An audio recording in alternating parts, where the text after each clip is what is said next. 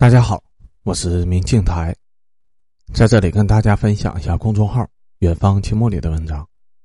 本期文章的题目是《人参论经脉》，一块三一根。文章发表于二零二二年七月二十三日。最近有一款爆火的网红产品上了新闻，名叫一整根熬夜水。这款饮料每瓶售价高达十九块九，却被疯抢了，成为了现象级的产品。中国没有任何的瓶装饮料卖到了十九块九这种高价，但是一整根不仅标出了这个价，还能大卖，那凭什么呢？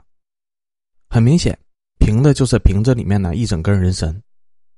一整根这个名字来源于这一整根的人参，熬夜水的叫法也来源于人参补气提神的功效。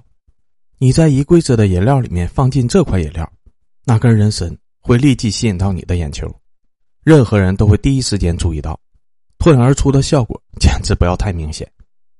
和旁边五六块钱的饮料相比，十九块九的售价虽然贵，但是如果能买到一根真正的人参在里面，好像也不是那么贵了。于是就爆卖了，买的人基本都是奔着里面的那根人参去的。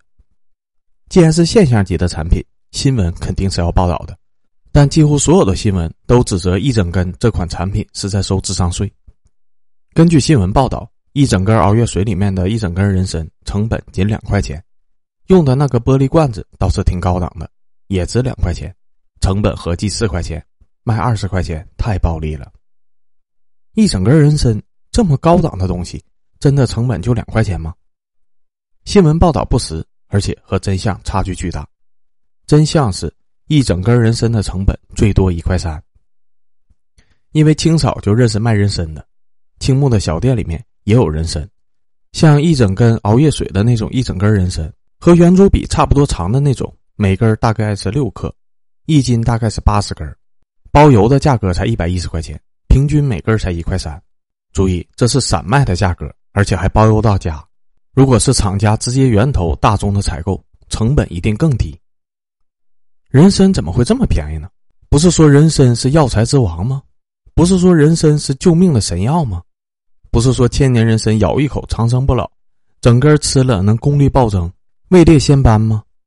电视剧和小说里面的人参都是这样的。中国人从小到大看到的所有文化作品里面都是这么介绍人参的。从古至今，人参都被列为第一珍惜的药材，只有达官贵人才能享用的顶级奢侈品。皇上病危了，第一时间就会去国库里面取一根人参熬汤续命。一根人参的售价少则几两。多则几千两，贵得惊人。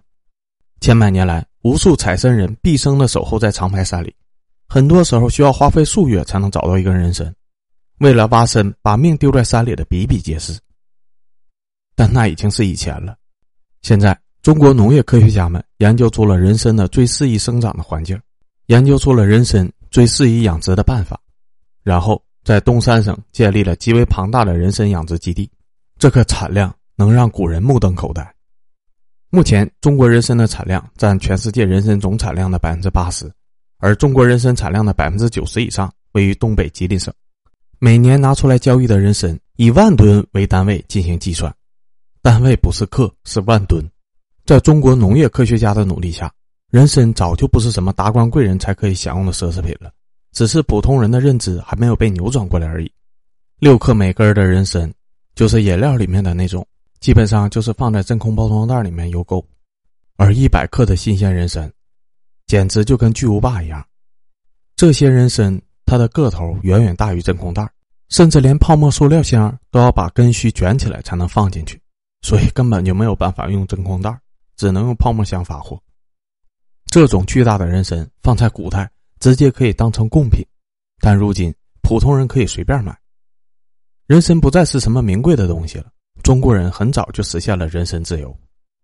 现在那些很贵的人参都是野山参，十颗左右大小的要价十几万人民币，三十多克的成交会上曾经被人以五十六万拍走。还有那些要价几万的野山参，也只有几克，看起来什么都没有，但是他就能喊出一个吓死你的价格。这种野山参为什么贵呢？又和人工种植的原参怎么区分呢？区分其实很简单。你可以看出，野山参和原参的外形有着明显的不同。原神主干又粗又大，参须相对来说短小很多；而野山参其主干极为细小，肾虚却极为的发达。本期的配图就是那个拍卖出五十六万天价的野山参真品，仅仅三十多克，全是参须。卖家把所有的参须都用金光闪闪的东西一根一根的固定了下来，宝贝的不得了。而一百克每根的原参，卖家直接往泡沫箱里面一丢，根本就不管参须。双方的外形和价格差距这么大，不是因为基因有区别，而是生长环境有所区别。野山参长于野外，环境恶劣，营养缺乏，需要把参须长得很长很长，才能吸取到一点点的营养。而这些营养供应活命所需以后，很难积累下来剩余，因此主干部分长得很慢，需要很多年才能长那么一点点。那个五十六万的野山参，你别看就三十多克。野外没有几十年是长不出来的，这么多年挖掘下来，早就被挖的差不多了，还能挖出新的是很难的。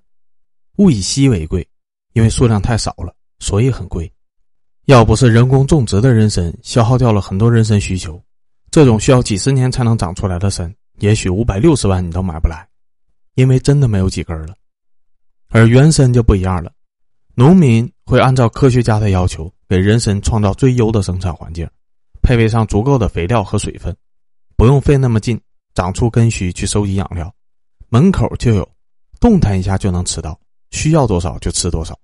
每年人参都可以积累出庞大的剩余养分来进行主干的生长，只要五年的时间，原参就能长成巨无霸。